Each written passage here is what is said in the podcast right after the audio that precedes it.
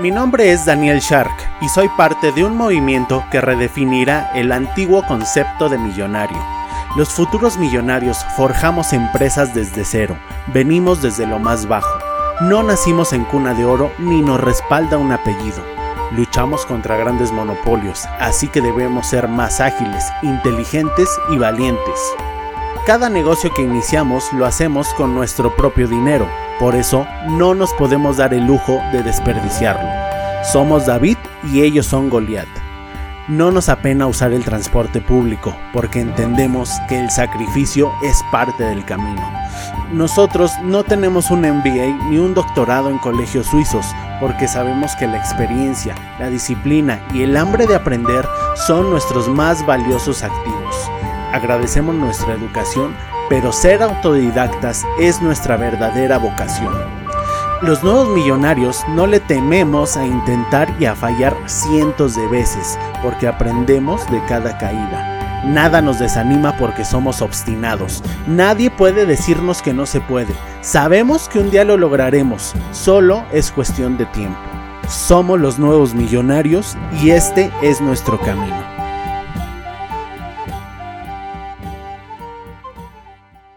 Hola, ¿cómo estás? Excelentes días, tardes o noches.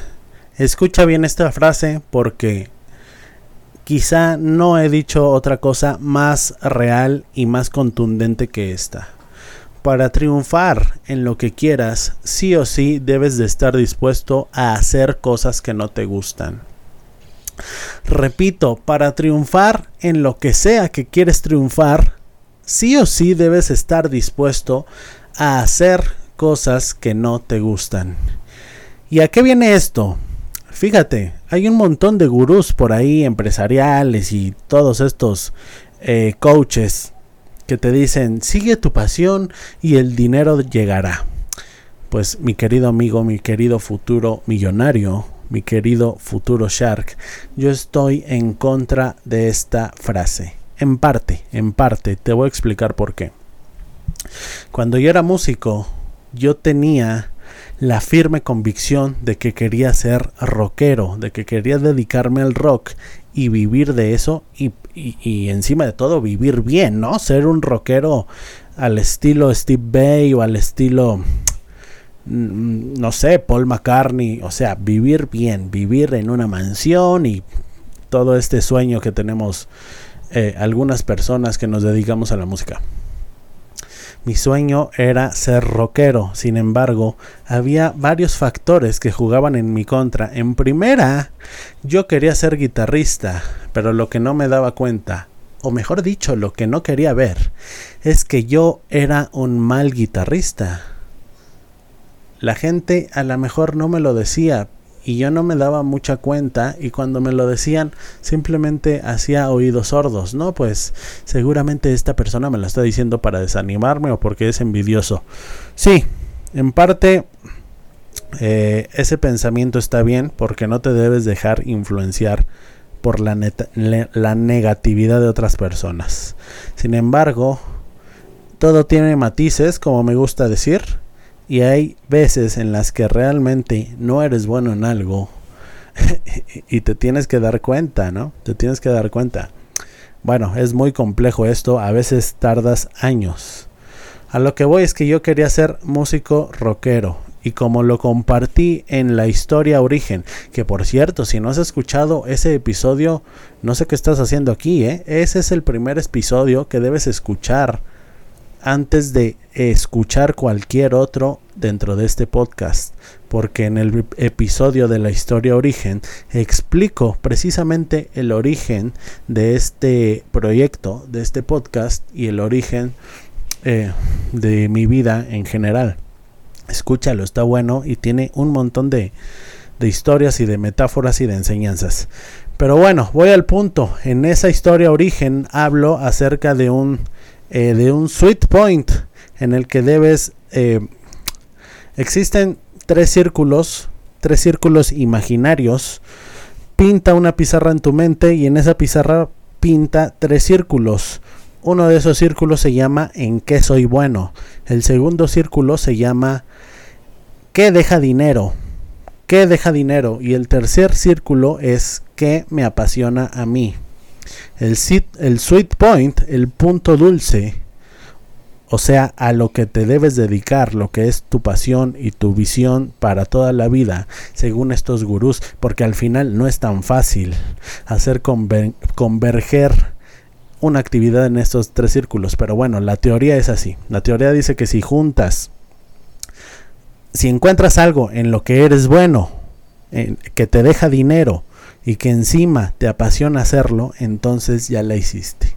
Desafortunadamente no para todos esto es eh, tan sencillo, ¿no? Esto no es tan, tan, sencillo. Yo estoy con la firme convicción de que en la música yo lo había encontrado. Sin embargo, no era así. Porque a pesar de que me apasionaba, ni era bueno. Y en segunda, tampoco dejaba dinero, ¿eh? Todavía recuerdo la frase mítica de un de uno de esos rockeros de mm, uno de esos rockeros que andan por ahí siendo eh, haciendo y deshaciendo su vida como un calcetín y les vale madre la vida, básicamente. Uno de ellos una vez le pregunté, oye, ¿tú crees que se pueda vivir de la música, específicamente de tocar rock? Y me dijo unas sabias palabras.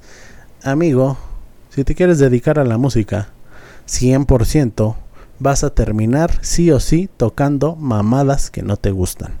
Así lo dijo, estoy repitiendo sus palabras textuales. Mamadas aquí en México significa tonterías o cosas sin, sin, sentido, sin valor, que no te gustan. Digo, para otras personas que me escuchan en Latinoamérica, porque sé que me escuchan bastante en Argentina y se los agradezco. ¿eh? En fin, y esas palabras quedan grabadas en mí y siempre que alguien dice, ah, sigue tu pasión y el dinero llegará, en primera como que esa frasecita como que ya me da urticaria, me empieza a dar comezón en el cuerpo porque está tan gastada, está tan gastada que de veras me empiezo hasta a encabronar, a poner de malas. Es como la frase esa de libertad financiera. No me malentiendan, no estoy en contra de la libertad financiera, ni del optimismo, ni, ni, ni de nada de esto. Sin embargo, esa corriente pues como que está muy desgastada. A mí, la verdad, esas palabras que ya no te dicen nada, pues no, no me gustan, me caen mal, pues. Eh, y a lo que voy, específicamente hablando de esta frase, sigue tu pasión, el dinero llegará, no necesariamente es cierta. Otro ejemplo muy claro que te quiero poner en la música es eh, para no desviarnos del tema musical, es...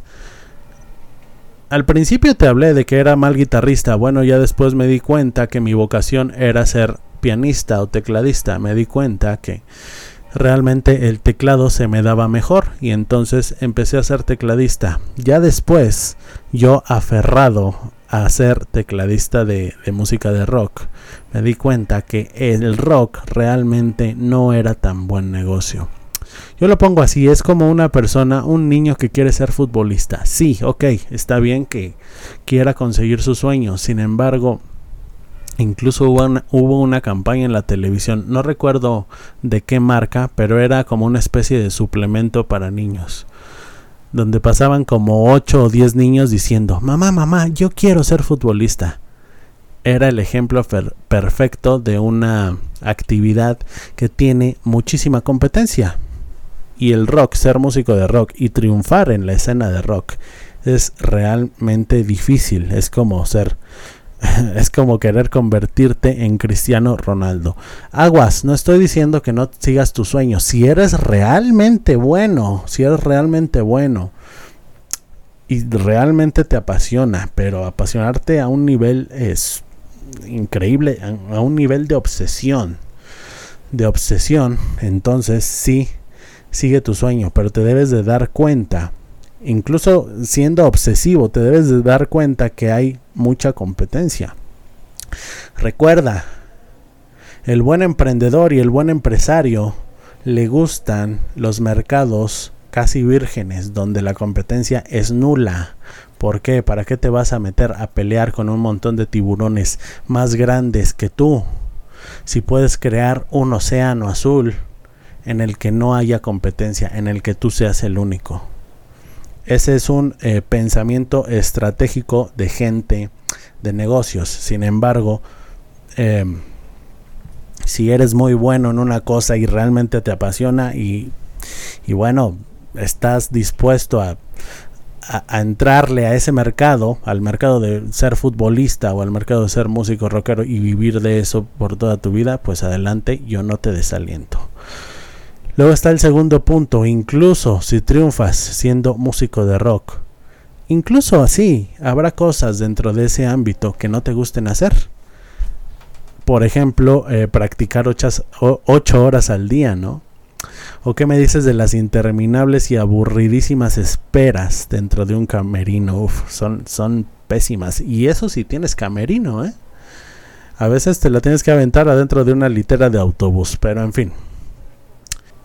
A lo que voy es, la frase del principio se cumple siempre al pie de la letra. Haz lo que hagas, siempre vas a tener algo. Siempre, siempre vas a tener que tener o siempre vas a tener que hacer algo que no te guste. A lo mejor a ti te apasiona el fútbol, te apasiona estar dentro de un campo, dentro de un estadio, pero nomás eh, no, te, no te gusta estar a dieta. Eh, te, te molesta, te, te hace rabiar estar a dieta o mejor dicho te encanta comer. Supongamos un futbolista, un futbolista que sí sea un crack en el en el campo de, de, fútbol, pero a la hora de la comedera, puff, le entra pero sabroso a los tacos. ¿Tú crees que ese futbolista va a tener probabilidades de ganarle a otros que son más disciplinados? Pues obviamente si él no si él no se disciplina, va a tener muy poquitas probabilidades de destacar, ¿estás de acuerdo? Y vas a tener que dejar de comer tacos y tortas y hamburguesas y X y Y y un montón de comidas que te encantan. Y eso, amigo mío, la disciplina no siempre es bonita. La disciplina, eh, por eso se llama disciplina, porque se trata de hacer lo que tienes que hacer cuando lo tienes que hacer aunque te cueste. Eso es lo que hace la diferencia entre un profesional y un amateur. La disciplina.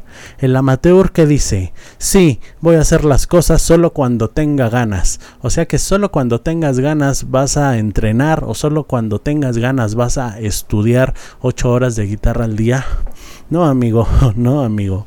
Si quieres ser verdaderamente competitivo y más en estos ámbitos que, que la competencia, valga la redundancia, es feroz, es feroz y es realmente grande y abundante y abusiva. Y se necesita mucha suerte encima de eso pero ponle que la suerte no la puedes controlar. Sin embargo, si no controlas tu propia disciplina, pues ya tienes dos factores en contra, ¿no? A lo que quiero llegar es a reafirmar la, la frase del principio. Siempre, siempre vas a tener que hacer para triunfar.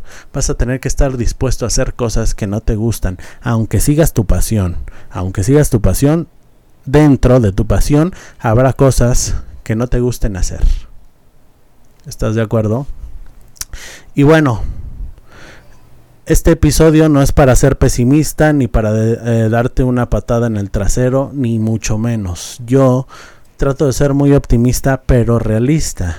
Entonces lo que te quiero compartir es el secreto y la enseñanza de este audio. Y la enseñanza para mí es la siguiente. El secreto del éxito está en que entre más dolor estés dispuesto a soportar, mayor probabilidades de éxito tendrás. Repito, entre más dolor y más sufrimiento y más disciplina estés dispuesto a soportar, mayor probabilidades de éxito tendrás. ¿Por qué? Está mucho de tendencia eso de, ah, sí, vivir la vida de mis sueños, este, trabajar desde una computadora en dos horas al día, eh, desde una playa en Miami, tomándome una margarita y yendo a surfear y regresando y darle dos clics a la computadora y ya me volví rico. No, señor, no, señor, esto no es así. Podrías llegar a ese punto, sin embargo, para llegar a ese punto tuviste que haber sudado sangre, sudado sangre. No estoy diciendo que no sea más fácil que hace 100 años, por ejemplo, cuando estaba John D. Rockefeller y Dale, y Dale Carnegie, no, Andrew Carnegie y todos estos monstruos de la industria que de veras, de veras eran personas grandiosas por su disciplina, por su estoicismo, que ni siquiera conocían la comida chatarra, ni siquiera conocían las redes sociales. Su vida era muy difícil y sin embargo llegaron a lograr cosas increíblemente grandes. Ahora, en esta época, los negocios y todo es muchísimo más fácil. Lo puedes hacer, sí, desde la, desde la comodidad de tu casa. Yo grabo desde la, la comodidad de mi casa. Yo mando mis pedidos desde una bodega que tengo a dos cuadras de mi casa. Sin embargo, eso no quiere decir que esté de huevón y que no haga el trabajo que tengo que hacer. Yo me levanto, duermo seis horas al día, me levanto tempranísimo, voy al gimnasio dos horas. No me doy abasto con el trabajo que tengo en la computadora. O sea, no tengo que ir eh, a oficinas ni nada de eso. En la misma computadora y no me doy abasto. Lo que te quiero decir es que no te vayas con la ilusión de estos gurús que te dicen, no, sí, trabajar dos horas al día y volverte millonario. No, señor, aquí para volverte millonario, aquí en China, para hacerlo tienes que trabajar más, muchísimo más que el promedio, 100 veces más que la persona promedio y 100 veces más que los mejores promedios. Si eres el mejor de tu clase, eso ya no significa nada. Tienes que ser el mejor de toda la escuela, de toda la universidad. Y eso incluso ya no se va, ya no se va, ya no va a significar nada. Muchos dicen otra falacia, otra tontería que me hace enojar muchísimo. Dicen, no, no, no, no. Las calificaciones en la escuela no importan. Lo que importa es que, no sé, es tu experiencia en el campo eh, laboral. Pues no, señor.